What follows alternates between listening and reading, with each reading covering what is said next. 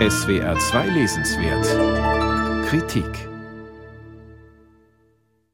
Gemma Gemma, so heißt es immer dann, wenn die Lehrkräfte der Thaler Hauptschule ihre Schützlinge zur großen Pause in den Hof scheuchen. Gemma Gemma sagen hier aber auch die Bauern zu ihren Kühen beim Almabtrieb. Für Julia, die pubertierende Ich-Erzählerin in Angela Lehners neuem Roman, verrät diese Parallele viel über das österreichische Kaff und seine Bewohner. Tatsächlich haben die braven Thaler Bürger für Julia und ihre Freunde nur Verachtung übrig. In Thal, wo allenfalls der Tourismus floriert, nennt man Julias Hauptschulklasse Restmüll, dient sie doch als Auffangbecken für alle Sitzenbleiber und Flüchtlingskinder. Und wenn Julia mit ihrer Clique, ihrer Crew, lauthals Beatboxen durch die Straßen zieht, bekommen sie von den Bürgern gern mal ein Klumpert hinterhergezischt, was so viel wie Dreck bedeutet. In Angela Lehners Coming-of-Age-Roman finden sich jede Menge einschlägige Austriazismen, die man sich als Nicht-Österreicher bei der Lektüre erst erschließen muss. Chick zum Beispiel heißen hier die Zigaretten. Tarek, der Schönling in Julias Crew, gilt aufgrund seiner türkischen Abstammung als Tschusch und die 15-jährige eher zierliche Julia selbst wird, als sie einmal von Neonazis verprügelt wird, als Wuchtel beschimpft, was eigentlich der Name eines Gebäcks ist. Ja, es geht ziemlich rau zu in Angela Lehners zweitem Roman. Der generell aggressive, auch homophobe Umgangston der Jugendlichen untereinander wird Julia erst bewusst, als sich einer aus ihrer Clique überraschend outet. Dennoch bietet Lenas Roman eine hochkomische Lektüre. Fast 400 Seiten ist der Roman stark und trägt als Titel das Jahr, in dem er spielt, 2001.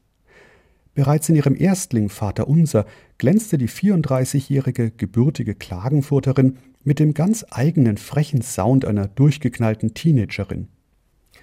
Ihr neuer Roman stellt sich nun mit seiner versteckten Sozial- und Gesellschaftskritik selbstbewusst in die Tradition des österreichischen Schulromans nur dass dabei die autoritären Verhältnisse auf den Kopf gestellt werden, wie man sie aus Robert Musils Törles oder Friedrich Torbergs Der Schüler Gerber kennt. Bezeichnend ist schon, dass in Julias drolliger Suada nie von ihren Eltern die Rede ist. Offenbar sind sie und ihr zwei Jahre älterer Bruder sich selbst überlassen. Es ist Julias letztes Schuljahr, die Berufsfrage steht an, aber Julia will nur feiern und Hip-Hop hören. Für sie könnte das Leben ewig so weitergehen, umso härter trifft es sie, als im Lauf dieses Jahres die Crew, ihre Ersatzfamilie, zerbricht. Ihr kluger Bruder beginnt ein Studium in Salzburg, ein anderes Crewmitglied schließt sich einer Gruppe Rechtsradikale an. Irgendjemand muss schließlich schuld daran sein, dass die Milchfabrik, der größte Arbeitgeber im Ort, schließen muss. Warum nicht die Tschuschen? Oder die EU mit ihrer Zitat geschissenen Osterweiterung? Solche Themen wären für den Geschichtsunterricht bei Herrn Brandstetter prädestiniert, werden dort aber umgehend unterdrückt.